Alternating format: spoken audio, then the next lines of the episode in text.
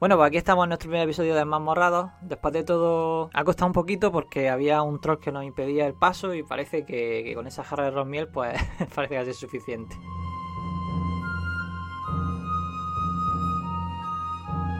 Ya sabéis que nuestro objetivo es dar a conocer los clásicos juegos de rol y su historia. Por si no lo habéis escuchado, os recomendamos que escuchéis nuestro capítulo 0 en rigoriquiteri.es ya que el juego que nos acompaña eh, hoy va a ser un hijo muy cercano de ese, de, ese, de ese primer episodio que tuvimos con Acalavez. En este primer episodio os queremos hablar de Última 1. 1.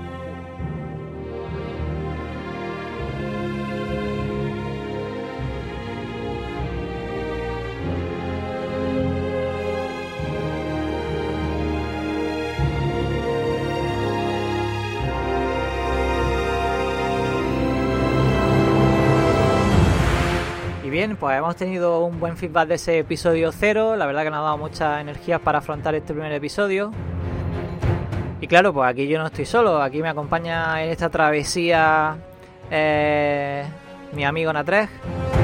Hola, buenas. Soy Natrek.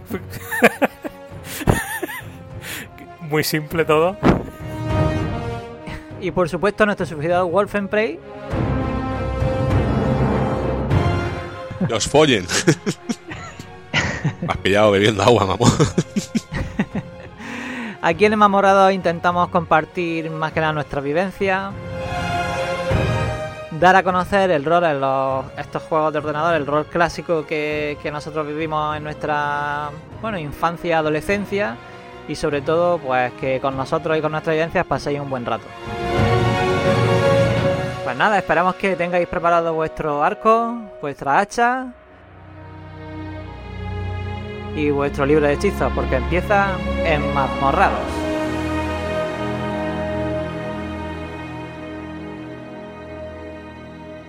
Rigor y criterio, porque no tenéis ni puta idea.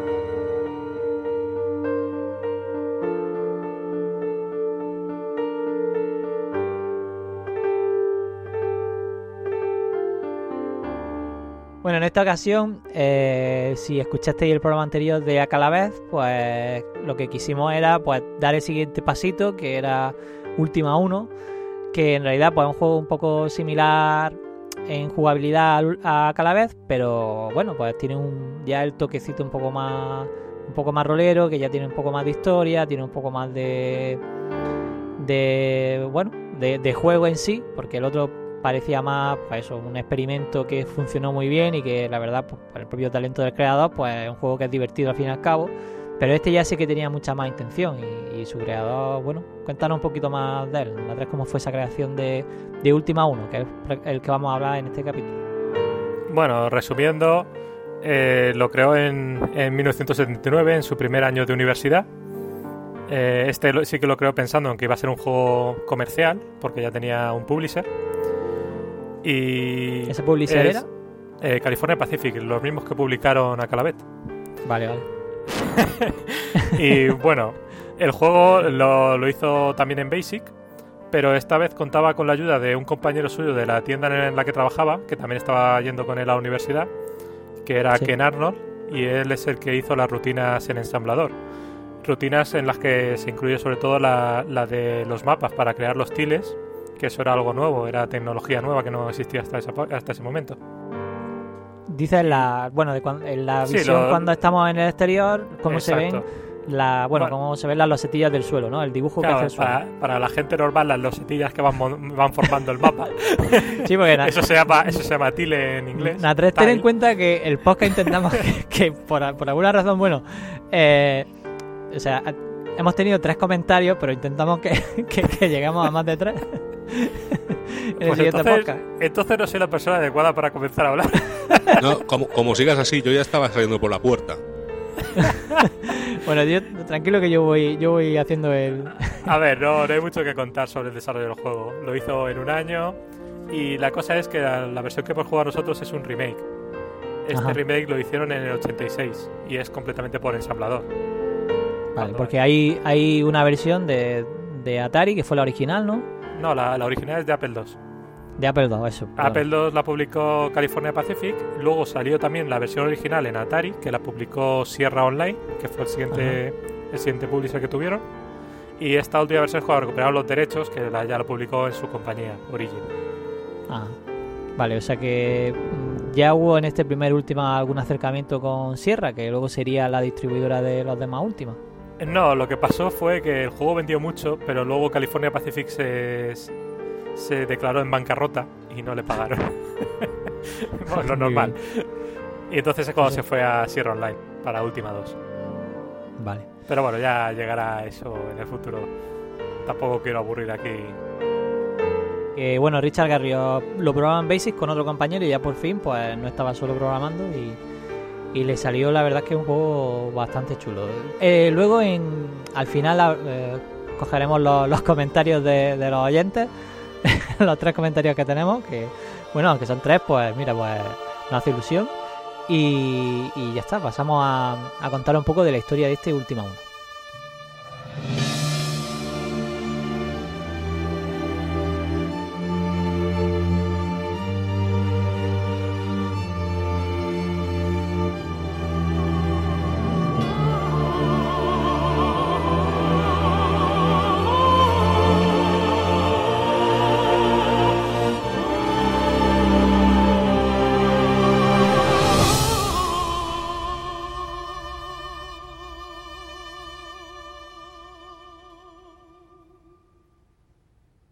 La sombra, mientras jadeaba su último vil aliento, las fuerzas de la luz y la oscuridad se reunirán en los cielos para que la batalla se convierta en una canción, una leyenda para generaciones venideras.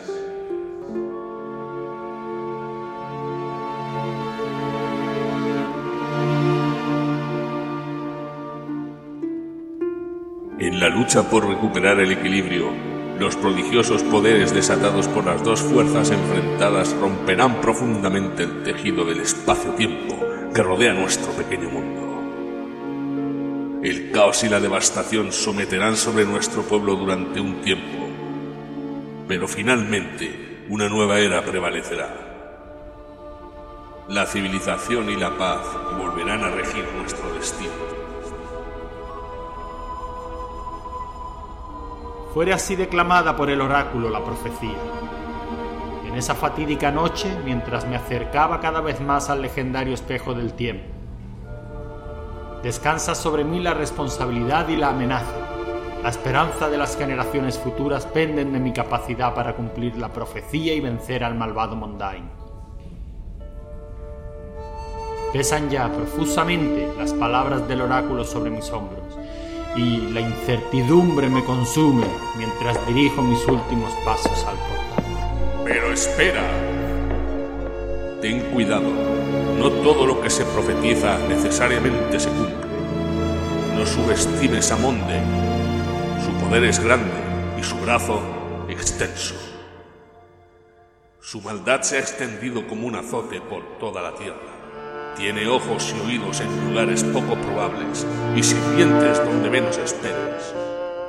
Probablemente las ciudades sean lugar seguro, pero guárdate del campo abierto, pues Monday ya ha escuchado susurros de tu misión cabalgando en los vientos.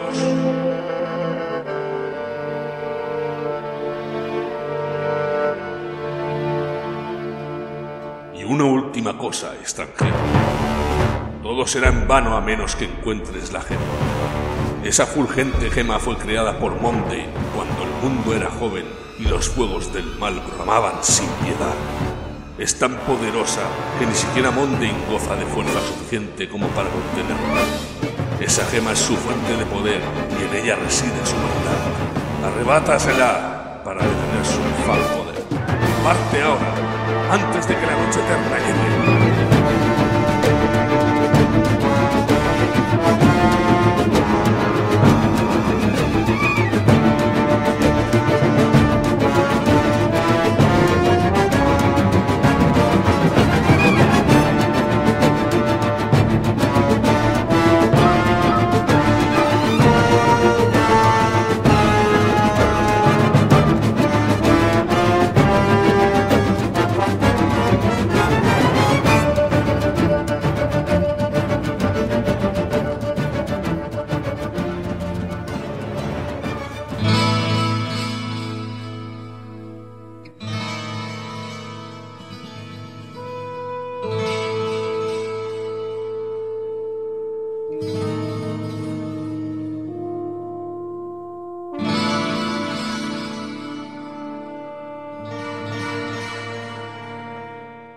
Historia de Última 1 es parecida a la que había en Acalavez, que ya contamos en el anterior podcast.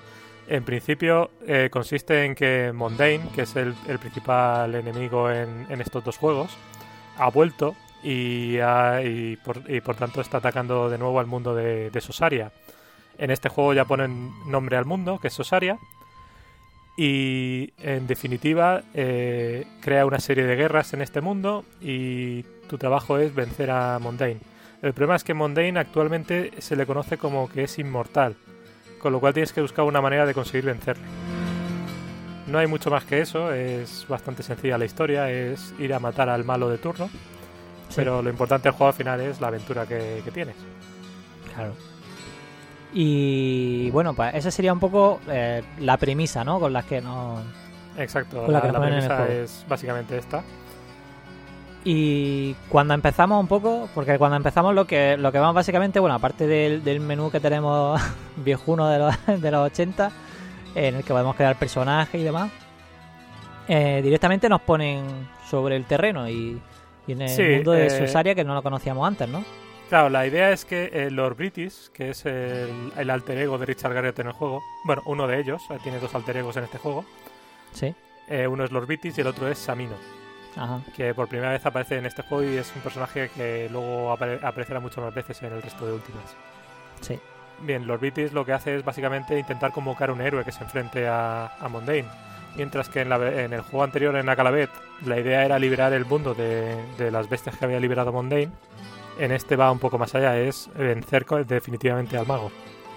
Te iba a decir, ¿por qué siempre los British se supone que, que nos invoca a él? En todos los juegos se hace loco. O sea, ¿Me entiendes, no? Lo que te quiero decir. Que, Eso, oh, es, porque, no sé qué, eso es, porque está no sé role- es porque está roleando. Ah, vale, vale. vale. Porque siempre pasa lo mismo. Siempre llega allí, encima que te llama él, tú vas para allá y dices, bueno, oh, aventurero, no sé qué. Pues contra, pero si me has llamado tú. Bueno, no, no en todos los juegos hacen loco. Alguna vez dice, ah, sí, nos conocemos de antes, no te preocupes. Vale, vale. Pero, a ver, eh, tú piensas que esto no se creó en principio como una saga de juegos. Ya, esto ya, ya, fue, fue ganando historia según iba avanzando.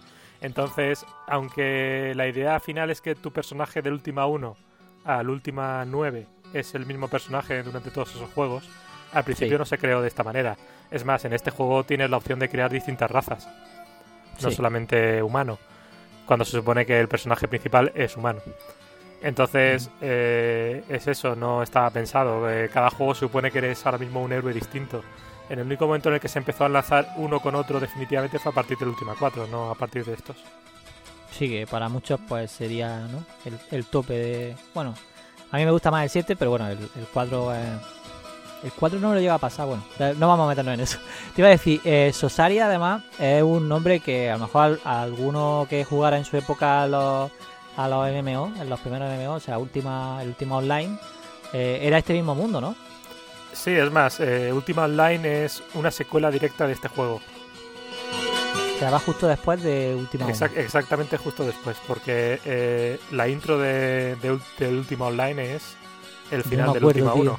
No me acuerdo. Pues si tienes oportunidad, eh, échale un vistazo a la última ori- a, la, a la- a la intro original y verás Sí. que te está contando. ¿Puede ser que hay un estallido lo que o es el así, último o, no? uno. ¿O no era como un estallido al inicio? Eh, es que no quiero contarlo por spoiler porque Ah, vale, es, vale, vale. Vale, es la parte del final exactamente. vale, vale, pero, bueno. Pues también. Venga, pero pues. vamos, es directamente, es secuela directa. Vale. Eh, ¿A ti qué te parece la historia, Wolf? Bueno, no está mal, me parece la típica historia de buenos contra malos. Y el mundo, el nombre del mundo no, no me acaba de gustar mucho porque me suena a soso.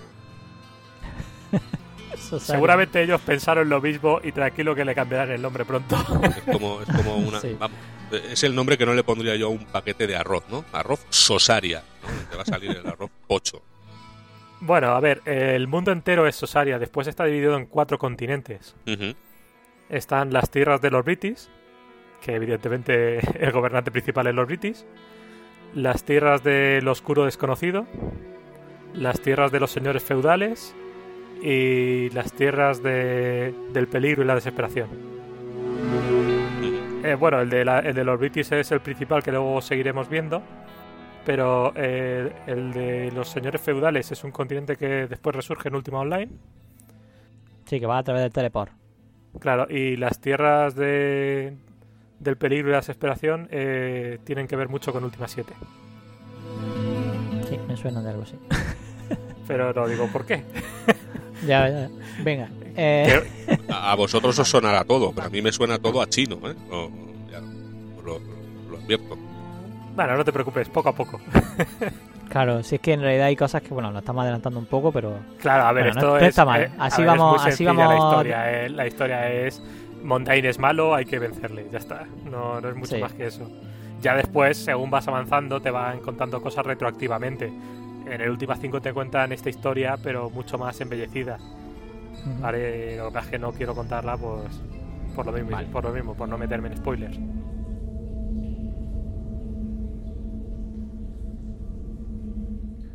Bueno, pues esto es la historia hasta, hasta el momento en Última 1 y yo creo que lo suyo sería ahora pues que igual nos contara un poco cómo, cómo se cómo se cómo empezó su partida, cómo, cómo empezó cuando se enfrentó un poco al juego y que así también nos valga un poco a, los oyentes para para que vean cómo es este inicio de- del juego y bueno, pues si hay algunas cosas que podemos ayudaros en vuestro inicio, pues así un poco más suave. Bueno, eh, el comienzo del juego, la verdad es que me resultó en parte mm, familiar por el anterior, a Calavera, y por otra un poco más complicada a la hora de, de crear el personaje, sobre todo. Eh, la historia, como ya la ha contado Natrek, no hace falta que la vuelva a repetir. Por curiosidad, ¿qué te qué consideraste más complicado a la hora de crear el personaje? No complicado en sí, sino mm, que ya te, te hace decidir sobre más razas de personajes. Y las estadísticas también, que no y las estadísticas que, han- que parece que han crecido más también. Claro, es que, eh, hombre, los juegos antiguos de este estilo necesitaban el manual. En el manual sí que te explican lo que hace cada estadística. Lo que tampoco noté que las estadísticas luego a lo largo del juego dieran, dieran tanta, o sea, se le diera tanta importancia como aparecía en un principio. Pero bueno, también tengo que decir que el juego yo mm, fui por faena. Digamos que cuando empecé a jugar lo vi un poquito más complicado, tiré un poco de guía, no siempre, Sí. pero bueno, me hice un enano guerrero. y eso que yo odio a los enanos, lo siento, lo digo ya desde aquí para quitarme complejos. ¿Te gustan los guerreros y eh, de momento estos últimos es más fácil jugarlos con un mago? Ya, ya, ya me lo imaginé, pero bueno, no. En este quizá no, no era tan difícil llevar a un guerrero como en el anterior. No, no, porque este es más permisivo. Te permite al menos usar magia con más Sí. facilidad que en el anterior. Entonces la principal diferencia que ya eh, noté desde la calaveta este es la, digamos, la, la entrada al mapa, en el que ya hay otros personajes andando por ahí pululando. Eh, se pueden hacer más cosas en el mapa que en el anterior. En el anterior es simplemente para entrar y salir de los sitios y ya está. Sí, añade un poquito más de profundidad en la... Porque pensás que el juego tiene como dos vistas, por si algu- alguien no ha... No escuchó el podcast de Acalavez, que fue el anterior de Mamorrados. Eh, el juego empieza con una vista como si fuera desde abajo, cenital, y se nos ve el personaje andando. Y cuando hacemos alguna... Cuando entramos en algún castillo, pueblo o mazmorra, por así decir, eh, la vista cambia cuando una mazmorra a una vista en primera persona como si fuera el Skyrim, por decir algo si alguno que se le parece mucho a este juego. Y Sí, Y vamos, cuando- unos gráficos idénticos. Vamos, yo, yo con los shaders estaba flipando. Una iluminación, unas sombras, madre mía. Qué locura. Y el, y el y cuando entramos en un pueblo y tal, pues tenemos como una especie de minimapa en el que nos podemos mover y hay tenderos, ¿no? Y demás y todo eso. Sí, la- las tiendecitas estaban, estaban cachondas. Ves ahí los muñequitos por allí con su descripción en cada pasillito, que era donde podías comprar las armas y tal. sí, Lo que no, no recuerdo, creo que re- mm, esto Natrek me lo dirá a la primera. Empiezas desarmado, ¿verdad? Totalmente. eh, No. no. ¿No? No. Si no recuerdo más, empiezas con una daga y con una armadura de eso cuero. Sí, cierto, Sí, cierto. Vale, vale, ya me ha venido a la cabeza, sí. Pero vamos, lo primero que tenéis que hacer, eh, nada más llegar, es comprar una armadura y compraros una maza o algo un poco decente, porque si no, est- estáis como al principio de Acalavez, que... Yo compré una, una, precisamente una maza y luego la armadura, no recuerdo cuál era Pero lo más importante en este juego, igual que en Acalabet, es comprar comida. Comida. Mucha sí, comida. Pero, Correcto. pero tienes, más o menos tienes comida. Por lo menos yo mi partida Sí, eh, al principio tienen más te que en el otro. Por lo 200, menos, ¿no? O 300 de comida, Claro, así, más o menos. no, no empiezas con cero de base. Claro, es que eso, es que, es que cada vez era mortal. No sé si. eh, En, última, en última empiezas con 200 de comida y dices, ostras, me está bajando mientras ando, debería comprar. En Acalabet no, en Acalabet empiezas sin comida y mueres. Eh, sí, esas son mis No primeras piedad. partidas en Acalabet, como dije. Así que este sería un poquito más amigable que el- que lo que nos encontramos en la Calavez y además tiene un poquito más de profundidad y si jugaste ahí, aunque fuera un poquito a Calavez, este va a ser un poco similar, pero con un poquito más, con una vueltecilla más. Bueno, en sí es bastante parecido. Yo lo estaba Sí. comentando con Natrek antes de manera offline, por decirlo de alguna manera. Y es bastante parecido. Lo único que en el mapa, pues también te puedes pelear con los bichos que hay. Y que tienes más misiones. Realmente las visiones son también parecidas. Eh, en el anterior lo que hacías era ir matando a un monstruo cada vez más fuerte. Pero te las mandaba todas las misiones, te las mandaba a los bitis. En este eh, está dividido en varios continentes y con varios reyes, pero también te están mandando cada vez a un monstruo más, más poderoso. Sí, Y también es escalonado. Lo malo sería que empezás en las tierras de los bitis que te mandan a por el bicho más flojo y te pases a, la- a otro continente en el que te manden a por el bicho más fuerte. Entonces, como tampoco tienes un límite de cuántas misiones puedes coger al mismo tiempo, lo suyo es que, que vayas cogiendo todas las misiones y vayas enfrentándote todas a la vez. O sea, tú a lo fácil, ¿no, Natre? No, eh, si fuera lo fácil, habría dicho ya eh, cómo evitarlo de comprar objetos y cómo subir de nivel rápidamente, que es bastante fácil si sabes lo que haces. Pero bueno, eso supongo que lo contaremos un poquito más adelante en el podcast. Sí, sí. yo es que, a ver, como digo, como tiré un poco de guía para meterme en harina rápido y no, y no tirarme meses con el juego, que me conozco. Eh, claro, eh, la guía que yo leí ponía que lo primero que tenías que hacer era entrar y salir de una mazmorra que más o menos conocieras para ir acumulando dinero, hit points y toda esta historia. Pero eso igual que en la Calavez, que eso ya lo hicimos también. Sí, Exacto. que es muy parecido. O sea, en ese sentido Sí, es sí. muy parecido. Hombre, en este juego sí que tienes niveles, pero tus niveles no te afectan a las estadísticas en sí. No. No, pero bueno. eh, Realmente para subirte vida, eh, la mejor opción es lo que dices tú en las mazmorras al principio del juego. Mm. Y después tienes otras opciones para subir esa vida también. Eh, lo, nada más empezar, otra opción que tienes es darle dinero a, a un rey. Y entonces te, te da puntos de vida a cambio. sí, Pensad que cuando, bueno, eh, cuando nos movemos en el mapa y demás, lo que tenemos son unas teclas que la verdad, pues prácticamente o sea, parece un juego de, de, de nave. O sea, prácticamente todas las teclas tienen una acción. Eh, te- ne- necesitáis para jugar una chuletilla que os diga las teclas. Realmente se usan algunas solo en ciertos momentos. Pero bueno, ma- eh, viene bien tenerlas un poco a mano para que no tengáis que estar buscando. Es decir, que este juego es casi imprescindible, como ha dicho Antena 3, que miráis el manual, aunque sea para las teclas. Y bueno, las estadísticas realmente, a mí, yo estoy un poco con Wolf. A mí, para jugar, no fue tampoco demasiado. mm, eso es demasiado grave que no tuviera alguna estadística que la echara de menos y tal, porque también cuando al principio elegimos nuestras estadísticas, podemos sumar como si fuera un juego de Dungeon Dragons, podemos sumar. Eh, queremos dar más inteligencia, le queremos dar más fuerza, le queremos dar más tal. Y una vez tenemos más o menos las estadísticas que nos gustan, eh, lo que lo que nos pide es hacer la raza. Le da- mm, tenemos, si no me equivoco, enano, elfo, humano y me falta una, ¿no? Bobbit. Y Hobbit, es verdad, Hobbit, que no Sí, era Eh, Hobbit, pero es Hobbit. no es para nada un hobbit. No es para nada un hobby, ¿verdad?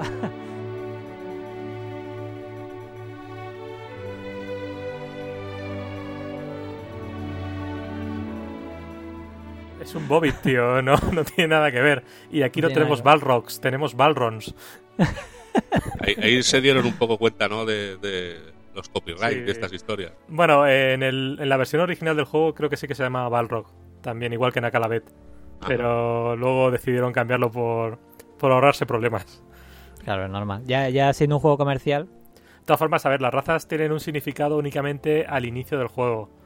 Eh, no importan eh, a posteriori, quiero decir. Siempre pero te te suben las modifican. estadísticas. O sea, cuando tú eliges, Si tú quieres, por ejemplo, hacer un ladrón, pues lo suyo es que te coja un elfo que te sube un poco la, La agilidad, exacto. la agilidad y demás. O sea, que digamos que cada una de las razas pues viene mejor para un tipo de personaje y el humano pues sería un poco el más medio, ¿no? El que más que... Bueno, el humano lo que te sube es la inteligencia. El humano está más pensado para, para lo que sería un... Bueno, no un mago. Aunque sí que tiene... El atributo de inteligencia puede valer para magia, pero no es precisamente wisdom. el ¿no? único. Son los dos. Realmente necesitas inteligencia y, y sabiduría. Yo lo que no. mm, Vamos, vuelvo a repetir. Yo es que me maté un poquito al principio haciendo cuentas allí a ver qué le metía al personaje, pero es que luego tampoco noté mucha diferencia. A ver, eh, eso te recomiendo que en otros RPGs sí que es importante. Mm, por ejemplo, jugaras al Baldur's Gate o jugaras al Wizardry, es importante el tema de las estadísticas al principio porque se basan más en Dungeons and Dragons. Pero Última es un juego en el que las estadísticas iniciales no son tus estadísticas finales. Puedes aumentarlas y normalmente con mucha facilidad. Es más parecido a lo que son los RPG japoneses actuales. Sí, sí, sonaba un poquito. Sí, sí.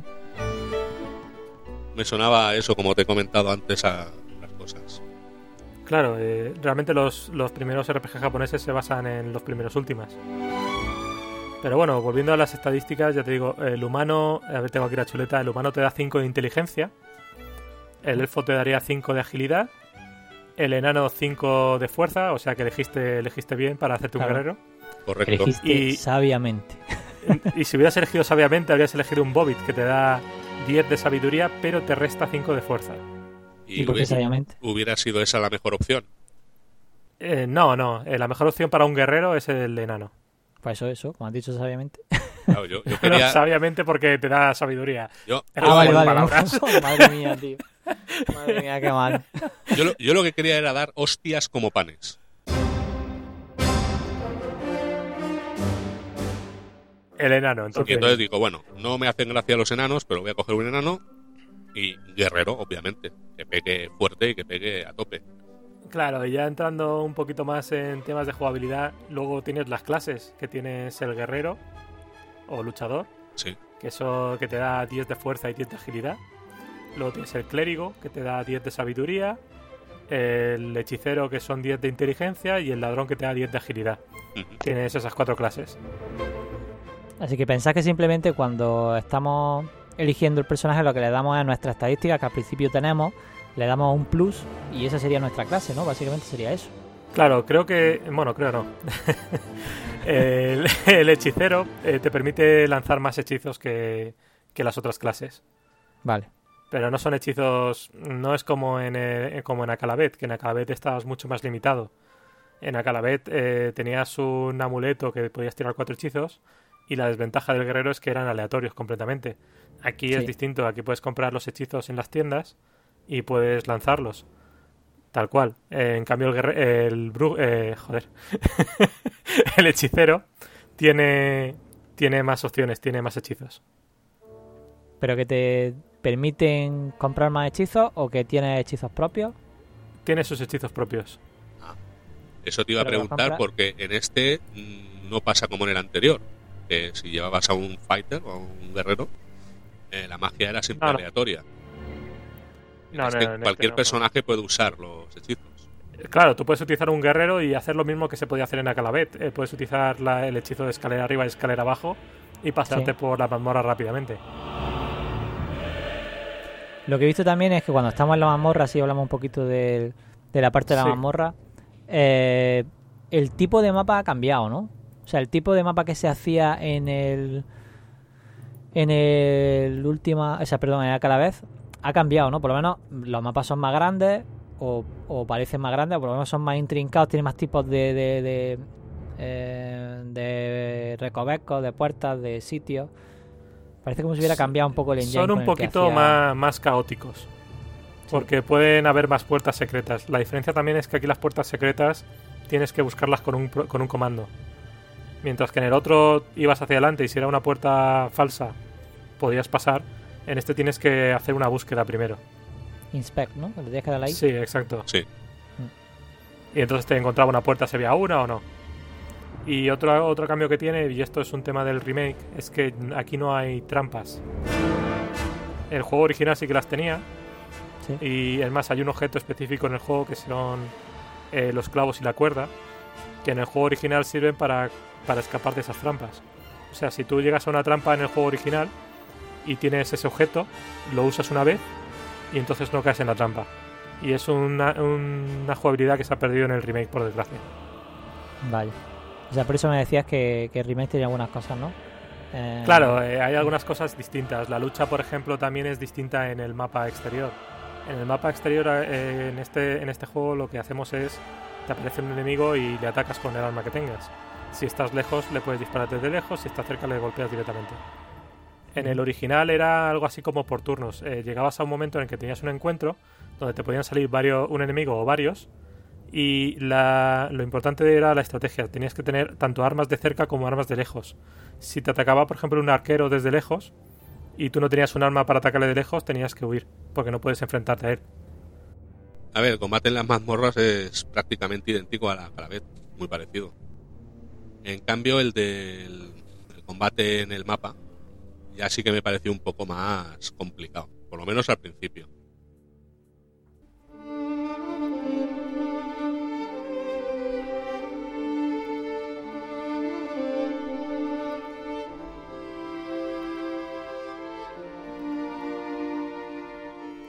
Eh, voy a preguntar, cuando se compran objetos en el, en el tendero, ¿tenemos que hacer alguna cosa especial con ellos? ¿Simplemente se compran y ya está? ¿O esa parte cómo funciona? Vale, Cuando nosotros vamos y compramos. Los tenderos en principio te venden unos, unos objetos que tienen, eh, que tienen ellos, pero la cosa es que según vas avanzando en el juego, la tecnología del mundo va avanzando. Esa es la idea de que después encuentres armas futuristas. Vale, entonces puedes encontrarte perfectamente una daga como encontrarte, yo que sé, un sable láser. Entonces, eh, eso es lo único que hay que tener en cuenta. El, el tiempo que avanza el juego eh, lo cuenta con los pasos que das tú en el mismo. Ajá. Y si compramos una armadura, no hay que hacer nada especial, simplemente se. Bueno, no, eh. Sé- sé claro, que- tienes, que, tienes que equiparla. No y es para como... equiparla era. Hay un Z, botón ¿no? que... No, eso es para estadísticas. Ah, esa estadística, sí, verdad. El botón de equip, ready, ¿no? el, el- la R. Eso, eso, eso. En el botón de ready lo que, te, lo que te pregunta es qué quieres equipar. Si quieres equipar un arma o una armadura o un hechizo. Porque los hechizos Vale. para poder usarlos tienes que tenerlos equipados. Y tendrás unos slots para equipar, que no serán todos, ¿no? Supongo que tendrás que decidir que. Como tendrás unos huecos no disponibles para poder equipar un hechizo u otro. Claro, bueno, tienes solamente un hueco, el hechizo que tienes Ah. activo en ese momento. Entonces tú, pues, en el momento que equipas ese hechizo, si tienes varios. Eh, una cantidad grande de ese hechizo, puedes lanzarlo tantas veces como tengas. La cosa es que si quieres lanzar un hechizo diferente, tienes que reequiparte. ¿Y se puede reequipar uno en la mazmorra? Sí, sí, sin ningún problema. Puedes Sí, cambiar de armadura, arma y hechizo en cualquier momento. Pues. Yo creo que con esto más o menos. Es que también quería, pues, haciendo Hombre, un poco de. Si quieres, puedo comentar, un poco la. Sí. puedo comentar para qué sirve cada estadística. Porque como os he visto que vais perdidos. No, eh, lo que pasa es que quiero que comentemos un poco también cosas que nos estamos pasando por alto. Por ejemplo, cuando tú en- entras en el juego, lo primero que ves es que tiene una tienda. Te ponen los objetos, pero no sabemos bien qué haces con ellos. Entonces, pues, para un poco hacer un poco la parte que no habíamos hablado, que es cómo se equipa, cómo te pone Mm. el objeto, cómo. Vale, a ver, yo te voy a comentar yo, una yo cosa. estaba Sky. haciendo de, de Wolf. mi problema, estaba es que, mi problema es que para mí es como eh, andar por casa, ¿entiendes? Sé a lo que te refieres, que tienes que pulsar la letra del, del- de la armadura o... Pero claro, yo eso no, no- ni lo he pensado hasta que lo acabas de mencionar. Claro, por eso te digo que en realidad, Yo- pues, cuando nosotros estamos. Yo tenía una chuleta con todas las teclas, porque me estaba volviendo loco. y me tuve que, que bajar un. Bueno, las teclas en los juegos antiguos te venían siempre una... Aparte del manual principal, Una hojita. una hojita con la chuleta y un resumen de todo. Y eso se esperaba que era lo que tuvieras eh, delante. Es como en los juegos clásicos de rol, cuando tú juegas a Dungeons and Dragons, siempre tienes también eh, delante de, si eres el máster, tienes también la chuleta con todas las reglas. No, yo yo Es que este yo juego lo jugaba en una ventana y al lado tenía el. digamos, el JPEG este de, de las teclas para ir mirando. Porque si no, ya te digo, no, no había manera. Al final Claro. te haces allá porque son eh, teclas lógicas, si sabes los comandos en inglés. Quiero decir, para atacar es la A de atacar. No, sí, es así, pero. Claro, eh, La en C, comparación, lanzar con el hechizo en que viene de comparación con el anterior, por ejemplo, que eran muchas menos, Claro, era la X, sube, baja, no sé qué. Sí, ya está, no, no había mucho... Sí, a ver, Claro. eh, eh, la, la desventaja de Última 1 es que no es tan accesible como la Calavez. Sí, es que es curioso, pero que eso es, que, que a cada vez resulta un poco más amigable. Por eso también un poco fue la idea de empezar por a cada vez, porque yo creo que te, que te prepara muy bien para luego enfrentarte a Última 1 que quizás tiene un poco más de complejidad, sobre todo porque tienes más comandos y más cosas que puedes hacer y un poco... O sea, es como el siguiente pasito, que yo creo que viene bien eh, enfrentarte al Última 1 habiendo jugado a cada vez por lo menos un poco. Sí, eh, a ver, a Calavet está básicamente incluido dentro de Última 1. Eh, las mazmorras, en principio, en el remake no se nota porque hay algunos cambios, pero en la versión original era la misma, el, el mismo código. No es que hubiera cambiado ni nada. Habían añadido más, más monstruos dentro de la mazmorra y, eh, creo, y habían limitado los niveles. Pero base- eh, en principio el código era el mismo. Yo no he visto tanta diferencia de unas mazmorras de un juego al otro, sinceramente. Lo que sí veo que el juego es más complicado. Y, como ha dicho Sky, eh, yo creo que esto lo hizo adrede. Dijo, voy a decirle a Wolf que juegue a la Calavet, que es la, la droga buena, ¿vale? para que se enganche, y luego le paso esta mierda y que sufra. Yo, yo creo que iba por ahí. Si te paras a pensarlo, eso es como se enfrentó, se enfrentó la gente de aquella época a los RPGs de ordenador. En primero empezaron por algo sencillo, porque era lo que había. Mm. Y una vez lo entendieron, fueron pasando a cosas más complejas poco a poco. Claro, y esa, esa era mi idea. en realidad. Sí, no, lo tenías pensado desde el principio. Bueno, plan, planes maquiavélicos aparte. Eh, eh, bueno, yo creo que podemos ir hablando de un poco que, sobre todo que empiece Wolf, que bueno, que le ha parecido el juego, las partes que más le han gustado, hasta dónde ha llegado y demás, un poco que nos cuente su, su partida un poco y yo creo que estaría guay que, que nos explicara un poco, un poco cómo se ha enfrentado al juego y demás.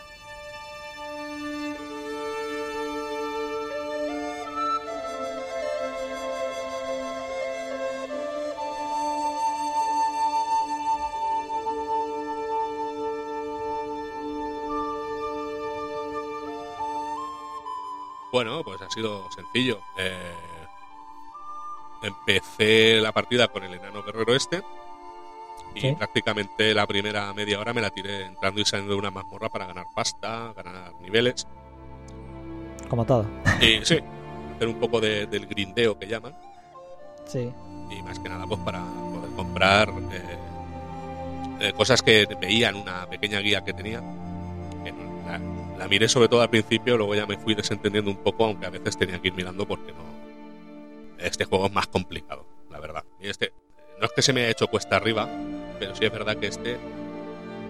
Quizás se le notan un poco más los años Ajá. en la jugabilidad, para mi gusto. Ojo, el otro era muy arcade, por decirlo de alguna manera.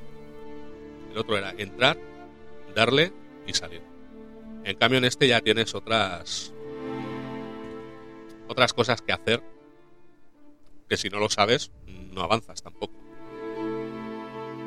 Claro, pero ¿te ha parecido, una vez has resuelto esa parte que te había quedado un poco atrancado y tal, ¿te ha parecido luego complejo? ¿O, te ha hecho no divertirte jugando? ¿O has ido jugando bien y simplemente pues así como un poco, como el otro era mucho más sencillo y más a piñón, a matar bichos y salir, subir, mejorar experiencias, matar más bichos, ganar más dinero, ganar más bichos? Evidentemente este intentaba dar un pasito más, pero eso cuando daban esos pasitos de más, ¿a ti te echaba más para atrás o al final lo superaba y te daba ganas de seguir explorando o A ver, no, a ver, en un principio sí que me, me quedé un poco como, uff, digo, esto me va a costar.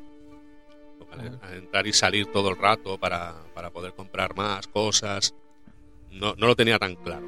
No era como el otro que era como más directo de te doy una misión, mata a este bicho, vuelve, te doy otra misión, mata a este otro, vuelve y ya está. Claro, es que, a ver, eh, mi opinión es que esa manera de jugar no es la manera en la que estaba pensado el juego. No, está claro. A día de hoy, a día de hoy es muy sencillo ponerte con una guía y saber lo que tienes que hacer. Sin embargo, eh, yo no- hace unos años tenía un blog y jugué a este juego, no a este remake, sino a la versión original. Y la manera en que lo jugué fue poco a poco. Fui pueblo por pueblo, fui avanzando poco a poco, fui explorando las mazmorras poco a poco. Y entonces era como un poquito eh, que tenía mejor... Era, era más, más fácil todo, no, no te dedicabas solamente a, a subir y bajar de la mazmorra, sino que ibas explorando un poco el mundo. Ibas viendo qué pueblos habían. ¿sabes? Y vas mapeando un poquito lo que era el mundo en sí. Y yo creo que ese es el problema. Cuando empiezas el juego y vas eh, en plan rápido, en plan voy a subir de nivel rápidamente para poder enfrentarme al resto del juego, eh, pierdes eh, eh, esa manera de jugar. No, hombre, Pierde ver, el roleo. Claro, al final lo conviertes en, gri- en grindeo. eso, Vale. está, eso está claro, pero a ver, teniendo el tiempo que tenía yo, o me ponía sí, con sí. el juego. No, claro, sí, a ver, sí es, lo, es comprensible. Yo ahora lo Lo he que- vuelto a jugar y lo jugado en ese, en ese estilo también. es que eso en mi vuelvo a repetir en mi humilde opinión es que el anterior juego pese a los años que tiene eh, quizá ah, ha envejecido digamos mejor que este a la hora de jugar. Estoy de acuerdo. o sea para este para jugar a este tienes que tener ganas de jugar a este o proponerte algo como, como este programa no Eh, para hablar de él jugarlo experimentarlo y ya vas con esa entre comillas obligación. Pero eh, es cuesta bastante más. No es tan fluido quizá como el otro Claro, tienes que tener en cuenta de todas formas que mm, vamos a enfrentarnos a juegos de rol y este este sería sería de lo sencillo. Sí que es verdad que a mí, por ejemplo, la parte de, que tiene muchas teclas y que mm, cuando te pregunta hacer algo tienes que darle a la primera tecla y tal y todas esas cosas, pues hoy día se, se facilitaría un montón y no haría falta tanta cosa.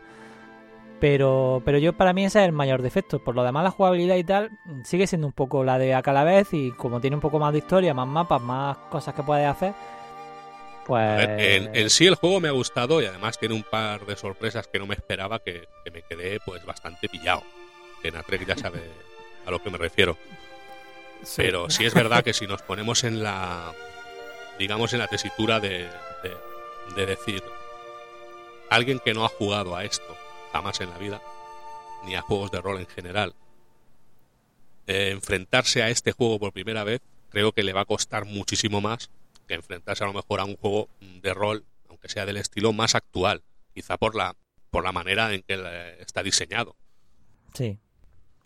Pues claro, eh, hay que ponerle ganas. Al anterior, mm, las ganas te, te salen casi solas, no te das cuenta y, y te vas enganchando.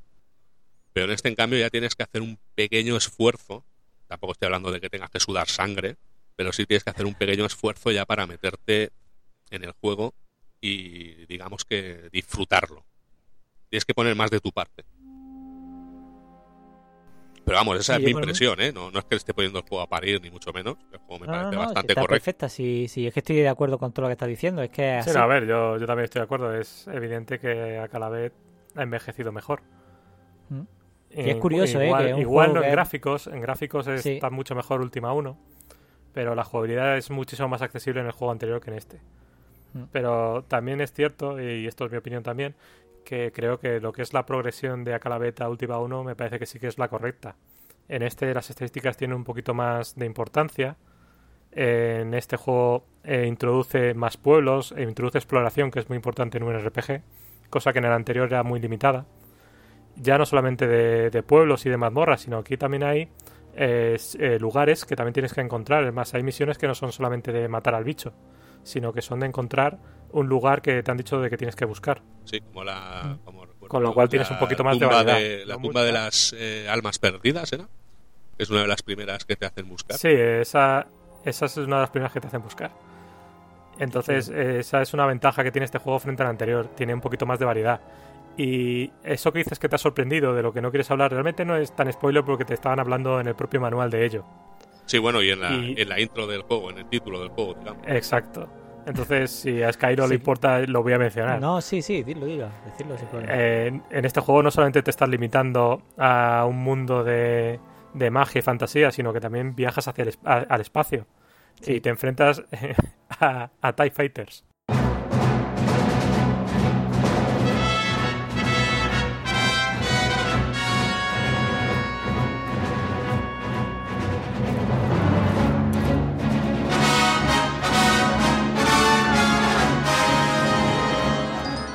Pero escuchar Que, este. es Dadas las fechas, es me un parece bastante no? adecuado. Es un juego muy navideño. Es que Me lo imagino. a ver, Yendo a- Si- en esa si época la a ver Star Wars. Si está en la universidad, ha visto Star Wars, no va a estar flipado con Star Wars. Claro, es, que que me el refiero. juego este lo empezó, lo empezó a crear en el 79. ¿Cuánto hacía que había salido Star Wars? No sé, el tío iba, pero vamos. ¿Era del 76? 77, si no me equivoco. Star Wars. 76 o 77, sí. El Sí. tío salió engorilado del cine y dijo: Esto lo voy a meter en el juego por mis cojones. Eso es precisamente lo que ocurre en Última 2. Vio una película y la metió dentro del juego. Y Pero bueno. bueno. no dejará de ocurrir hasta que llegue a Última 3 y ya coja su propia personalidad en tema de hacer juegos. Pero Ok, los me parece muy bien, ¿eh? era un popurrí de todo lo que le gustaba. A mí estos giros así de repente, la verdad es que en los juegos me gustan mucho. O sea, Sí, está guay. Eh, además yo también recuerdo la parte de los TIE Fighters, por eso ya esa parte no he, no he llegado en la partida que he estado jugando ahora, pero que sí que lo recuerdo del viaje al espacio y yo me quedé igual que tú, Wolf. Me quedé diciendo, pero, pero, pero, pero. Y yo le digo, y le dije a Natra, digo, pero tío, que estoy en- que, que voy para el espacio y tal. Y yo, sí, sí, sí, tal, no sé qué digo. Ah, yo flipando. Bueno, claro, hay, ya lo sabía. hay más cosas que sí que son spoiler que también haces en el juego. Sí, que ya, bueno. creo que te esperes. a ver, eh, compras un coche aéreo. Y el coche Sí. aéreo, lo que es la figurita de coche aéreo, a mí me suena también. Y el coche aéreo tiene sus propios cañones láser. Correcto, digo, bueno, esto. O sea, en ese sentido, es el juego, ya solo por eso, a mí me ha valido la pena. A ver, es un juego bastante curioso. O sea, ya solo por ese toque de, mez- de mezcla, ¿no? De, de, de flipado, de decir, va, voy a meter esto aquí porque, joder, porque lo estoy haciendo yo y me mola, ¿no? Esto, esto me gusta. Yo creo que además el, pequeño spoiler que hemos hecho de que aparecen TIE y demás, tengo unos, hay unos cuantos oyentes del podcast que ya nada más que por eso si se van a, se van a animar a probarlo seguro y, ya les digo que, que si probaron a cada vez y no les pareció demasiado complicado y tal y son capaces de pasar la- las cuatro cositas que tiene Última 1, la verdad es que llegar a esa parte tiene está muy chulo. A mí me, me resultó como la recompensa por jugar el juego. Ya lo digo. No, no, Ya te, ya te dije en el anterior Lo podcast que te ibas a pegar tiros. Sí, sí, además lo digo convencido, ¿eh? Lo digo... A mí ya me vale la pena haber jugado a este juego por haber llegado ahí. Pero sí es cierto que, a ver, como ha dicho Natrek, la evolución, digamos, de lo que es el género del anterior a este me parece correcta. Obviamente no iba a ser siempre un- una mazmorra vectorial. Y en este ya de cosas que ya te suenan de juegos de rol más actuales, o quizá menos actuales, pero más avanzados. Pero vamos, la, la- ida de olla esta de irte al espacio a pegar tiros, a mí me pareció magnífica. Desde luego. Lo último es que tienen algunas cosas que mm, siempre sorprende. Porque yo también por eso creo que, que mucha gente le tenemos cariño a la última. Porque realmente, siempre que juegas una última, te, nunca te deja. en- o sea, hay siempre algo que te sorprende en todo lo último.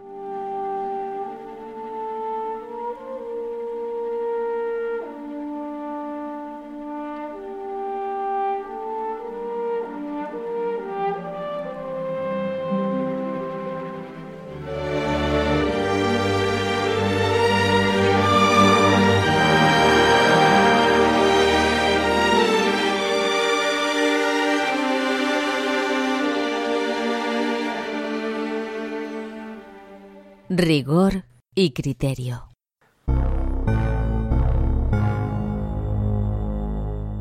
Este juego además lo que, lo que tiene es un objetivo principal, ¿eh? mientras que en el otro lo único que hacías era matar a un bicho y cada vez más fuerte. En este tienes una misión final que es de vencer a Mondain. Para vencer a Mondain, nada más empezar el juego, eh, te dicen que tienes que buscar unas, unas gemas. Eh, No te comentan para qué son esas gemas, eso es algo que descubres más adelante, con lo cual tiene un poco de misterio también por debajo. Y para conseguir estas gemas, pues vas haciendo una serie de misiones. Bueno, sí, yo recuerdo que la, la- creo, creo recordar que la primera misión que me envió el, el Lord British fue matar a, a un bicho en una mazmorra. A un cubo gelatinoso. Correcto. Sí. sí. Sí, es verdad. De todas formas, eh, esa no es la primera misión que te dan. La primera misión que te dan es de buscar un lugar. Ah, vale. Esa te la da los Bitis. Eh, la primera misión A ver, es la de buscar la, la tumba de las almas perdidas, ¿puede ser? exacto. Vale. Y mira, esto me viene, me viene un poco al pelo también porque eh, esta es una diferencia que tiene este juego con la versión original del juego. Eh, el lugar que te dan a buscar en, en- en un continente nunca está en ese continente, en el remake. Sin embargo, en el juego original el lugar que te daban a buscar estaba en el mismo continente y me parece que era más correcto porque eh, más o menos hacías un continente primero y después ibas pasando al siguiente. Claro, por eso yo recordaba un bote. Yo, yo recordaba de mi partida que tuve que buscar un bote. Entonces yo se supone que, que jugué, no jugué al remake cuando jugué hace ya, pues no sé, en el No, 2000 eh, o algo yo- así que jugué. No me acuerdo ya cuándo fue cuando jugué, pero en el 2000. Ah, yo creo que sí que jugaste al remake, ¿eh? ¿Sí? Bueno, no lo sé. Yo recuerdo que tenía que buscar un bote para poder avanzar o no sé qué, pero bueno. Yo estoy seguro que he jugado al remake. Porque. Porque jugué hasta que te pasaste ya. Porque te pusiste a buscar el lugar y no lo encontrabas dentro de ese continente. Correcto. sí, sí, tuve que, tuve que mirar muchos sitios para, para dar con el sitio, o sea, para dar con el lugar correcto y con, digamos, la guía un poco más correcta porque habían cosas que no, que no, que no concordaban unas con otras. Claro, porque la guía podía ser de la versión antigua, ¿no? Es que creo que la guía que tenía al principio era la versión antigua. Y luego tuve que buscar otra que es la versión que jugué yo, que es la, es la que está en GOG. Porque bueno, el juego está en GOG. Sí. Bueno, a ver, los últimas eh, son muy accesibles. Si tienes toda la primera trilogía en GOG, creo que la puedes comprar junta, ¿no? Sí, además ahora Sí. mismo están, bueno, ahora en el momento de grabar el podcast están en por un euro y 39 céntimos. Sabemos que lo, lo compras por nada. Ya ves. E incluso tienes, tienes últimas gratuitos también. A Calavete era gratuito. Sí, Última 4 Sí. creo que también lo tenéis gratuito. Sí. Y los World of Ultima, si no recuerdo mal, también son gratuitos. sí, eso los tengo todos yo en el catálogo. Y estoy por hacerme con los de, de GOG. Bueno, la primera trilogía ya la compré, la tengo comprada. Precisamente por, por jugarlo Hombre, bien. la mejor es la, la se- la segunda trilogía. Sí. Y el principio de la, de la tercera. Ajá. Que bueno, que cuestan todos lo mismo, ¿eh? Cuestan 1,39 cada... Que a lo mejor por, digamos, por menos de 9 pavos te haces con todos los últimos. Yo creo que es un precio en oferta. Sí, no, Sí, son muy asequibles y tienes, y tienes horas de juego. Y bueno, otra cosa que estaría bien comentar es cómo enlaza este última con, con los posteriores. Ah, guay. Venga, tírale. Eh, bueno, a ver, eh, la primera trilogía es la Edad de la Oscuridad. Este juego, se- eh, el remake se conoce como la Primera Edad de la Oscuridad. Y es principalmente una serie de malos que están relacionados con el anterior. O sea, el enemigo principal de Ultima 2 tiene relación directa con, con Mondain. Ajá. Eh, otra cosa es que aquí aparecen personajes que vamos a ver en el resto de, de últimas. Eh, uno de los reyes es Samino, que es otro, otro alter ego de Richard Garriott, y es un Sí. personaje importante, eh, incluso llegando a Última 9. Eh, la personas que, eh, las personas que te encuentras en el pueblo, uno de ellos es Yolo, otro personaje importante.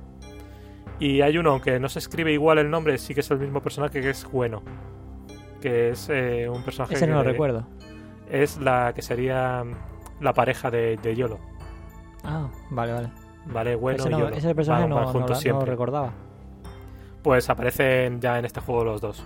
O sea, tanto Shamino, que por ejemplo lo recuerdo muy bien, sobre todo que allí en los, en los 90 venía conmigo en última en última 7.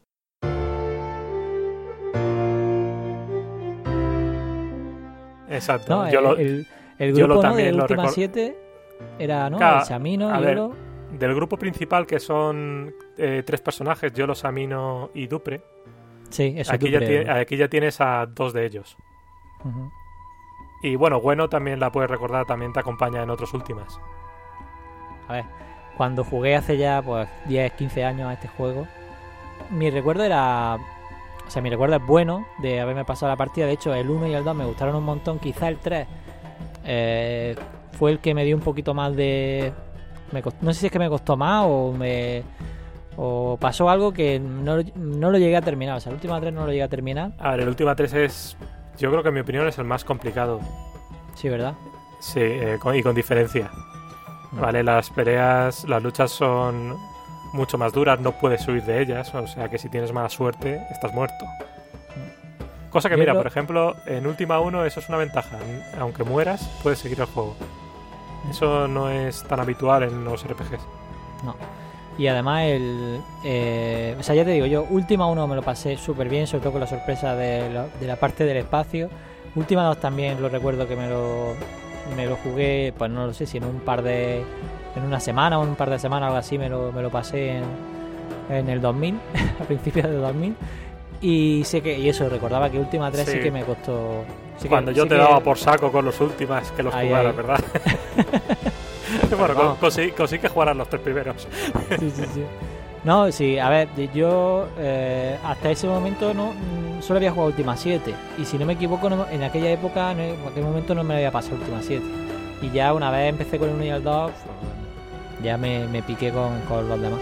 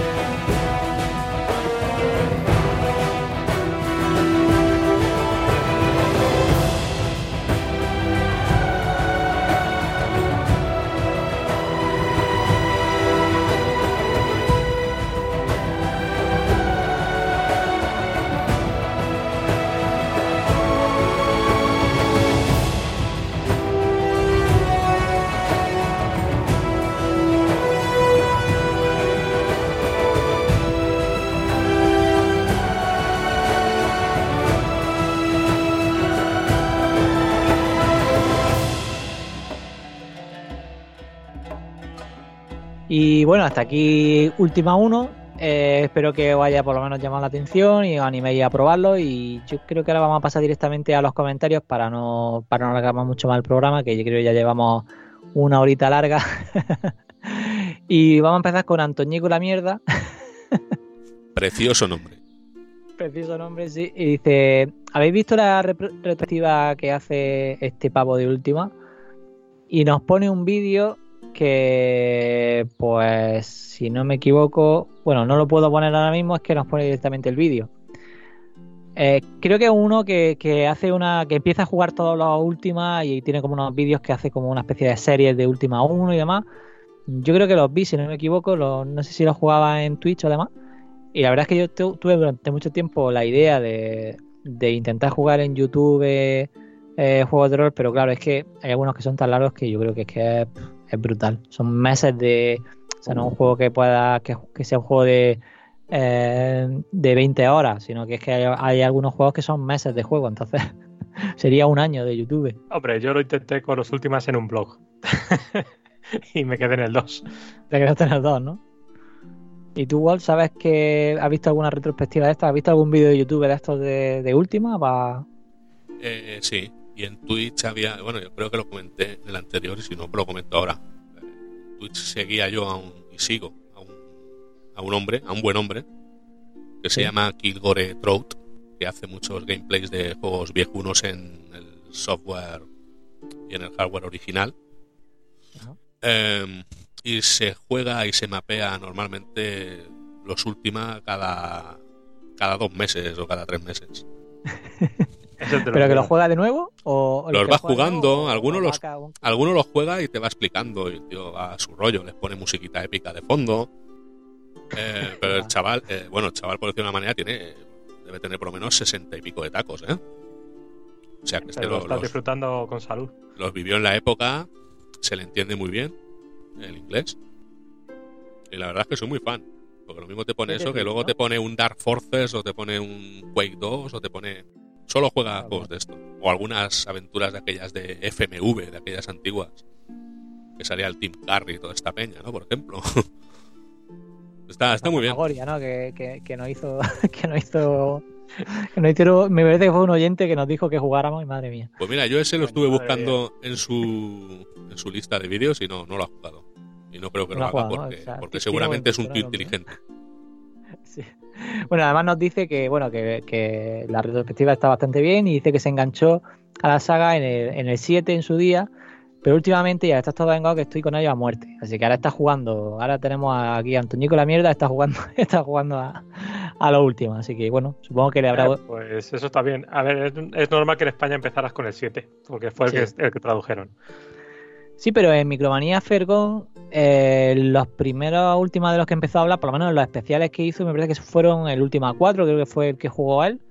Si algún día Sí, tenemos pero yo suerte recuerdo, yo recuerdo las micromanías antiguas cuando Fregón hablaba de los últimas, que yo iba Sí. con los dientes largos porque en aquella época no teníamos internet. y claro, tenías que encontrar a alguien que los tuviera. Y yo conseguí los primeros últimas, el 7, 7 segunda parte y última 8. Y mi hermano tenía también el Underworld, que ese sí que salió aquí en España. Pero poco más, hasta que sacaron Última Collection y lo, y lo compré de importación. No, no tenía el resto de últimas. Y yo, para, para no alargarme demasiado, porque hemos dicho que íbamos a tardar poco con los comentarios, pero no quiero alargarme demasiado, eh, la primera vez que pude conectarme a internet fue para bajarme. O sea, lo primero que hice fue me- conectarme a un FTP de Aston CPC para bajarme el Blue Witch, que llevaba años detrás de, de poder probarlo. Y pues no sé, enfermé jugando al Blue Witch, me encantó, porque además es un juego bastante chulo.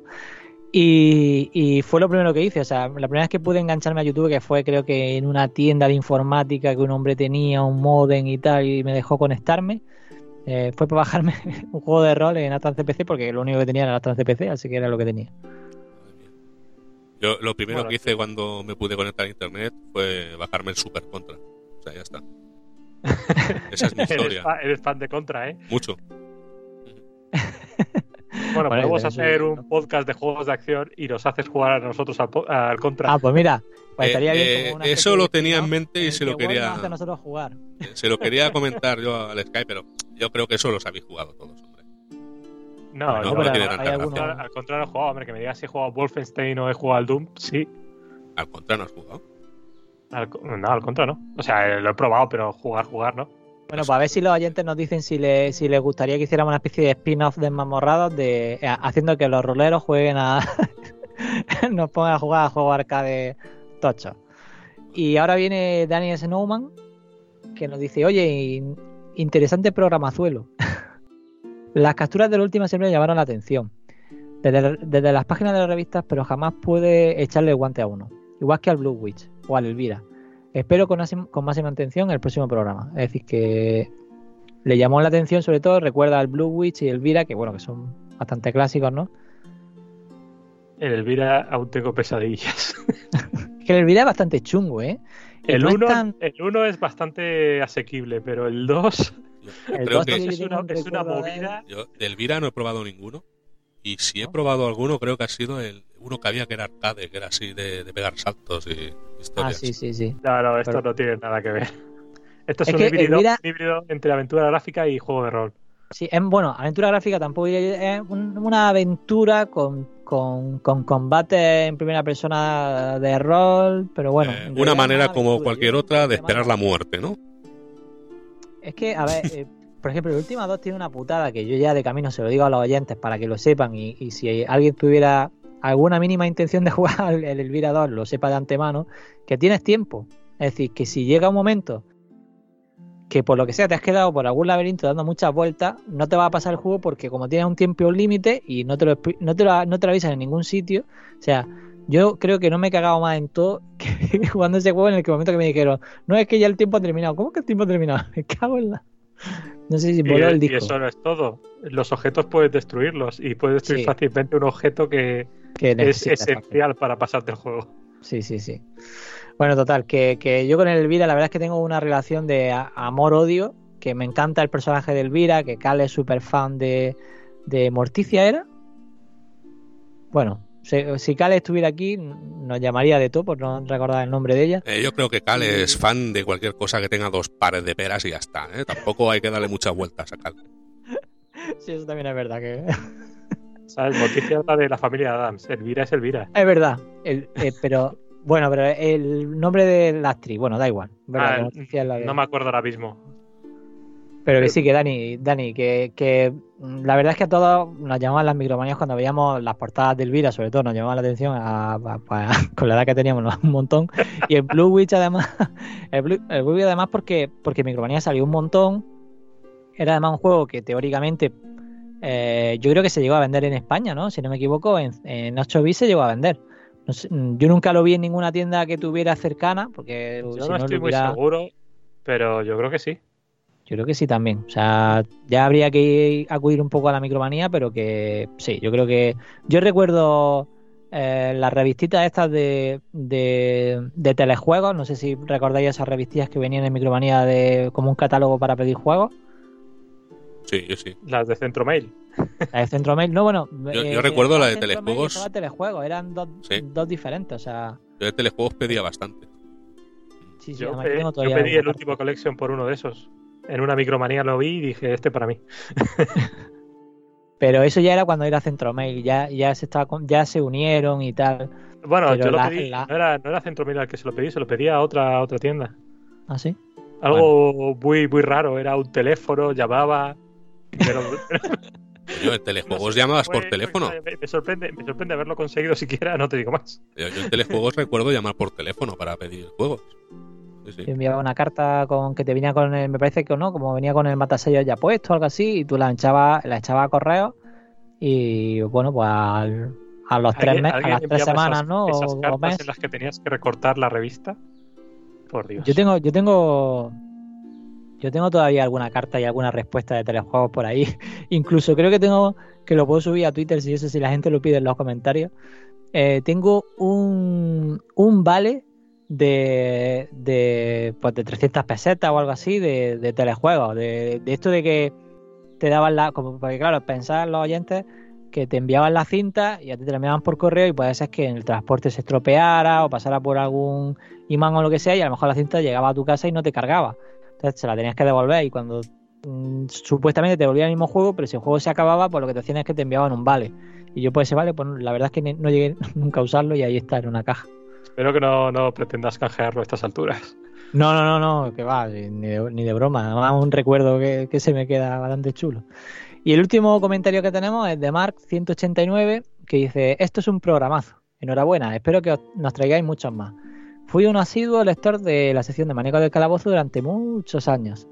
Hasta llegaron a publicarme un par de cartas que tuvo bien a contestarme Maese Fergon. Eh, con dudas sobre el Isiar y el Elvira. O sea, mm, los típicos juegos de, de la época, ¿no? Las típicas preguntas que siempre se hacían a Fergón de cómo se pasa el. ¿Qué hay que hacer con el, con el, con el águila, la llave y no sé qué, ¿no? ¿Recuerdas el, el puzzle del águila, tío? Con la flecha le pega al águila. Era, suelo. era divertido cuando tenías 30 micromanías y te ponías a mirar una a una a ver si encontrabas la pista que te faltaba. Ahí está. ¿Cuántas veces habremos releído la. O sea, yo creo, o sea, la micromanía, yo muchas veces eh, sí que releí, releí algún, alguna parte de algún comentario de alguna cosa, de algún juego que de pronto me veía, pero yo creo que las. eh, el, maníaco de- del calabozo, la micromanía, yo la, la habré leído un montón de veces porque. Porque muchas veces estaba buscando, yo recuerdo un maníaco en el que se hablaba de esta parte, a ver dónde está, y volví a leer todas las micromanías desde la veintipico que empezaba la sección de Mánico del Calabozo hasta a lo mejor las 50 o las 60 que era donde, donde estaba en ese momento. ¿Nunca publicaron un índice? Porque estaría, habría estado No, bastante- que va, que va, que va. Nadie, fíjate, nadie Pero nunca yo, hizo eh, un índice de... No, yo te lo digo porque yo hacía lo mismo que tú. Yo me ponía a releerlas todas hasta que encontraba lo que buscaba. Y terminaba hablando en castellano antiguo. terminaba, después de leerlas todas, terminaba un niño. Ah, pero por lo menos era, era divertido leer a Feregón. Sí, estaba guay. Y te hablaba de cosas que nunca veías eh, aquí en España. Mm. De esos juegos que estaban fuera de tu alcance. Ya te digo, cuando yo me busqué todo lo que hablaba de, de Última, porque en aquella época yo solamente tenía el Última 7. Sí, vamos, yo hice yo la, la web de, de Abandonware que tenía de Dantooine, básicamente era la idea de eso era pues estábamos compartiendo juegos de rol que, que a España nunca habían llegado y la idea pues mira ya que estábamos cogiendo manuales y poniéndolos juntos y no sé qué y tal pues ya que estábamos en IRC compartiendo cosas pues si hacemos una web donde esté todo eso pues, pues mira llegará más gente y tal y ahí empezó Dantooine con con mi pasión por los juegos de rol, intentando a ver si conseguía ciertos juegos que eran muy difíciles de encontrar, porque estaban descatalogados, porque no estaban en ningún sitio y demás. Dice que todos los All School Gamers de RPG aplaudiremos esta sección. Pues muchas gracias, Mar, por, por el comentario. Esperemos que te, que te haya gustado también este última uno y yo creo que ya con esto podemos dar por terminado nuestro primer episodio. Bueno, en realidad segundo, pero bueno, el otro el otro era una, una prueba de, de fuego un poco para todos y yo creo que este eh, lo hemos disfrutado un montón, ¿no? Sí, lo que creo que nos falta es un poco de estructura. Bueno, pero eso que nos perdone la gente porque todavía somos un poco anárquicos, pero bueno, pero Es que vamos, vamos menos- roleando, vamos roleando, vamos roleando. Sí, pero vamos a ver, cuando empezamos a hablar del tema no paramos. es- si no, nos llevaríamos una hora y pico con esto. Sí, ya, nos van a dar ya casi las tantas. Así que, bueno, yo creo que podemos ir despidiéndonos. Eh, me despido, se despide David, Skywalk. Bueno, no vamos a decir lo que a qué vamos a jugar en el próximo. O... Ah, bueno, es verdad, es verdad, que se me olvidaba. Venga, Esto- pues. esto, es lo que me refería yo con estructura. Bueno, y eso que hemos hecho un guion, pero bueno, lo, lo saltamos si podemos. Eh, bueno, ahora mm, la idea era un poco que, que, que entre Natreg y yo fuéramos eh, proponiendo juegos. Y yo no sé el juego que ha, que ha pensado Natreg, así que para, va a ser una sorpresa para, tanto para vosotros los oyentes, tanto para Wolf, que está aquí esperando a ver qué le toca ahora. A ver qué Y material. yo creo que, de- que debería tener un poco de miedo porque la- las preguntas que me hizo que me hizo Natre me daban más, me daban miedo hasta a mí. Así que va a ver que a ver con qué nos No, hombre, no, tranquilo. eh, es, algo, es algo normalillo. Vale, vale, no te preocupes. Bastante asequible. Algo que no mate a Wolf. No, no voy a sugerir Wizardy. Vale, todavía. vale, me parece bien, me parece bien. ha dicho todavía, ¿eh, Wolf? Ha dicho Gracias, todavía. O sea, gracias voy preparando, por- voy gracias preparando por tu darme arcade, tiempo. Voy preparando tu arcade. Nah, a ver. Eh, en, el, en el Mazmorrato Austero jugamos a la Calavez. Y en este hemos jugado al Última 1. Y esto es una introducción a los juegos de rol. Así que yo creo que pasar a Wizardy es un poco bestia. Sí. Entonces eh, he pensado un poco, eh, ya que hemos empezado con un juego sencillo para comenzar a jugar a juegos de rol, eh, que fue lo que pasó en Estados Unidos, pues irnos a Japón y empezar con el juego con el que empezaron los japoneses. Guay. Así que eh, yo sugiero el Dragon Quest 1.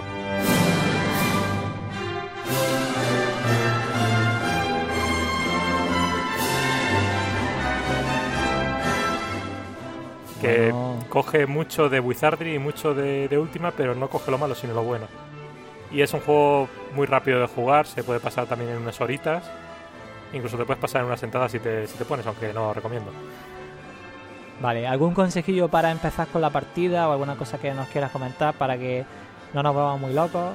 Elijo, elijo al mago, eli- Eh, elijo al mago. o- Eso es, elegimos al mago, ¿a quién No, a- elegimos? eh, este es incluso más sencillo, no tenéis clases. sí que hay algo eh, de estadísticas, pero es aleatorio, no lo vais a notar. Realmente el juego te crea un- una progresión de niveles a partir del nombre que tú le pones al protagonista. Ajá. Entonces hay como cuatro progresiones distintas, una está más orientada a la magia, otra está más orientada a la lucha, y es algo que tú no sabes, pero al final eh, con cualquiera de, esos, de, de esas progresiones puedes pasarte el juego fácilmente. Vale, ¿y alguna versión en especial que quieras que, que juguemos, que A probemos? ver, eso no lo había pensado todavía mucho. Hay dos opciones principales. Podemos jugar a, a la más asequible a día de hoy, que es la versión de Switch. Lo que pasa es que eso es un remake y, hombre, gráficamente es muy distinto a como era el original. O podemos jugar a la versión a la versión clásica de, de Nintendo. Lo que pasa es que la versión clásica de Nintendo está menos balanceada y habrá un poquito más de grindeo.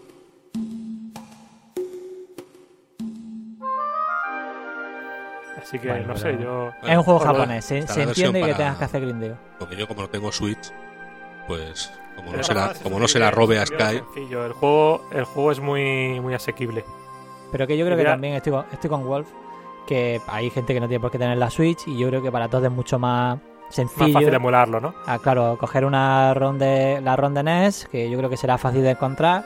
A ver, tenemos, si lo emulamos, tenemos la opción de o la ROM de NES o la ROM de, ¿Sí? de Super Nintendo, que es el remake. Son también, muy, también muy veo que hay una versión para móviles. No sé si que también será muy cambiada o qué, pero... Eh, la versión de móviles es la misma que la versión de Switch. Ah, pues mira, me- lo pensaré. Me vais a hacer gastar Vale. dinero, me cago en la... A ver, hay ligeras diferencias. eh, la versión de móvil de Super Nintendo, todas las versiones salvo la de Nintendo son ligeramente más fáciles. ¿Vale? Pero ya te digo, el juego no es un juego difícil. Vale, si Las yo me voy a por, la, luchas- a por la de Super Nintendo, que supongo que tendrá un poquito de mejor balanceo. ¿Esa la ves bien? Sí, la, la de Super Nintendo es el mismo balanceo que la de móvil. Bueno, Ah, pues, tiraremos ¿sabes? por la de A Super ver, Nintendo. eh, la versión de móvil está basada en la versión de Super Nintendo, pero con distintos gráficos. Pues entonces yo voy a jugar a la Super en la Super. Yo iré a jugar a. no sé. Jugaré a la de la Switch que me la he comprado, así que. Tú, tú vas a jugar al contra, coño. Eh, yo ya te he dicho. Sugiere todo el podcast y si quieres obligarnos a jugar a juegos de acción, pues venga, así varío un poco. A mí me mola, ¿eh? También ya la idea. Bueno, es lo que dicen los oyentes. Venga, chicos. Y ahora yo creo que sí, que ahora sí que nos vamos a despedir hasta, hasta el próximo programa, que ya sabéis que, que dejaremos pasar, pues supongo que un mesecillo más o menos hasta quizá un poco más, también ahora toca Navidad y demás. Así que bueno, eh, el mamorrado se hace con tranquilidad, con la pausa que nos da nuestro fuego y nuestra fogata. Así que yo me despido hasta, hasta el próximo capítulo. Hasta luego chicos y despediros también vosotros. Venga, una tres. Venga, hasta luego y gracias por, por escucharnos. Y ahora supone que me toca a mí, ¿no? Sí, Sí. venga, Wolf. Pues Mira, nada, es que eh, un placer. mirando una cosa y me- Sí, eh, un, pla- un placer haber compartido este momento con vosotros. Y nos vemos en el próximo programa.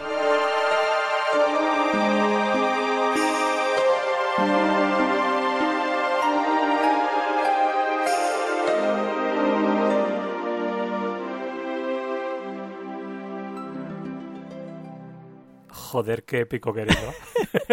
Madre mía, qué profundo. Esa voz de la tumba.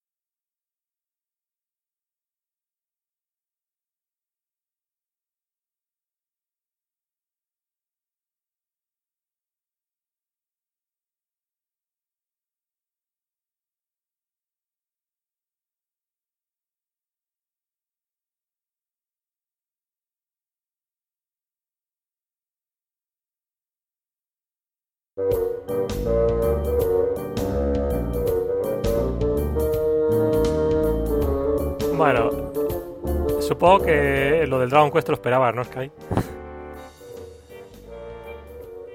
Por mí, como, como quieras. A ver, por hablar podemos seguir hablando todo lo que quieras. Si quieres, podemos contar cosas más spoileantes.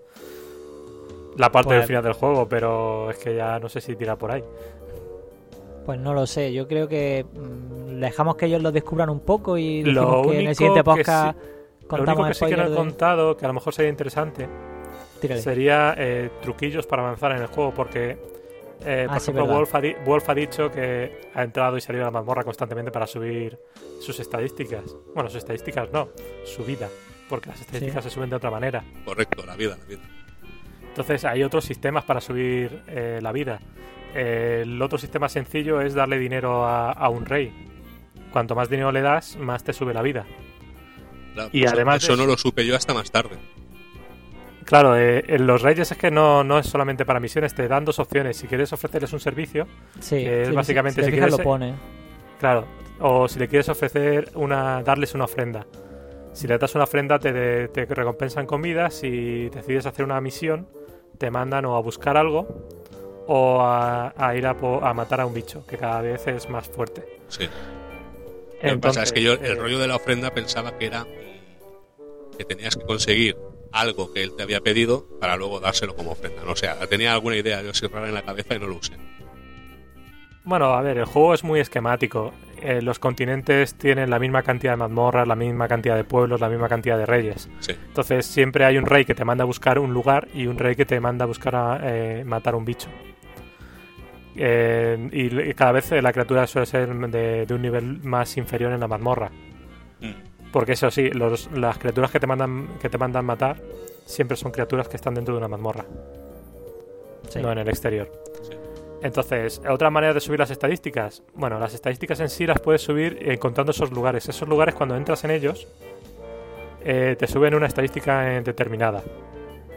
¿Vale? Y una ¿Encontrando forma. qué has dicho? ¿Encontrando eh, los, lugares? los los lugares que, que te mandan buscar. Por ejemplo, la tumba, ¿no? la tumba del alma del alma perdida te subirá una estadística, no recuerdo ahora mismo cuál es.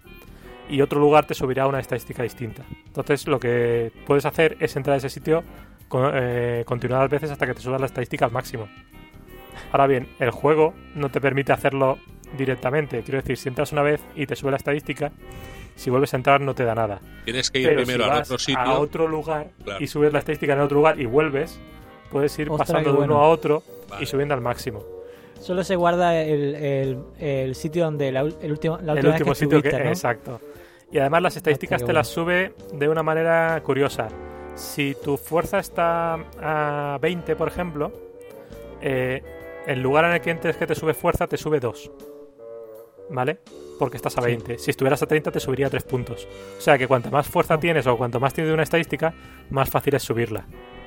O sea, si O sea, tienes Lo 80 contrario de, de lo 20 normal en el rol, ¿no? O sea, Claro. lo, lo normal es que cada vez te cueste más subir una estadística y aquí es todo lo contrario. Aquí ¿no? al revés. Si subiendo- tienes 80, 80 de, de inteligencia Te y entras al sitio que te sube de inteligencia, te sube 8. Y la Ah. siguiente vez te subirá otra vez 8. Y cuando subas la siguiente vez, que ya estarás en los 90, te subirá 9. Bueno, 9 no, porque ya habrías llegado a 99, que es el máximo. Y bueno, he dicho fuerza, la fuerza es al revés, perdón. La fuerza es una estadística especial que no puedes subir encontrando lugares. Solamente la puedes subir su- eh, haciendo las misiones de los reyes. Funciona eh, de forma contraria. En lugar de esa sí que tienes que farmearla.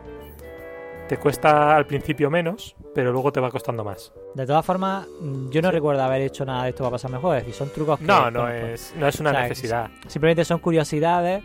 Claro, hay otras dos maneras de subir estadísticas aparte de esa. Ajá. Eh, eh, si os dais cuenta en el juego, en, la- en los pueblos y en los castillos hay como, como lagos. Sí. sí. En los lagos puedes, eh, puedes tirar dinero. Con, hay un comando que es drop con la D Sí. y puedes tirar algo. Entonces pu- puedes tirar un objeto o puedes tirar dinero. Si tiras dinero te puedes subir una estadística aleatoriamente. Es posible que había, porque creo que me ¿Sí? pasó por casualidad y luego lo fui probando.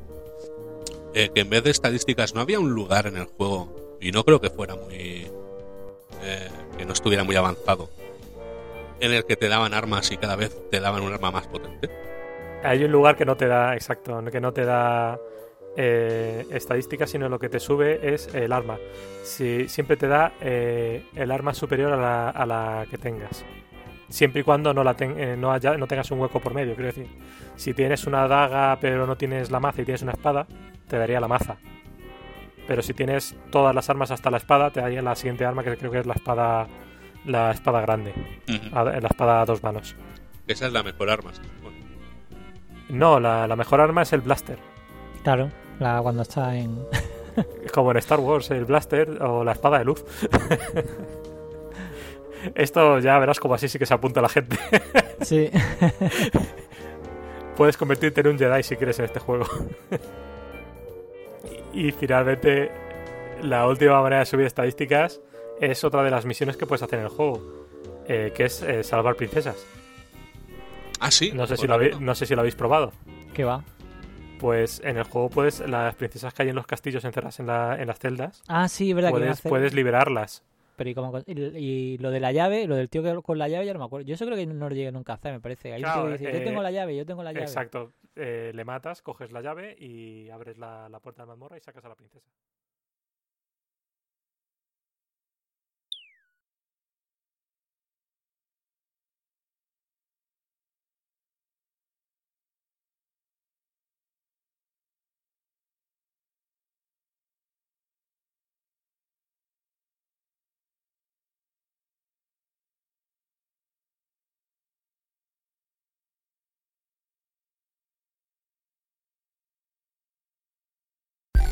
Hermandad Online, Hermandad Online, Hermandad Online, Hermandad Online, Hermandad Online, Hermandad Online, Hermandad Online, Hermandad Online, Hermandad Online, Hermandad Online, Hermandad Online.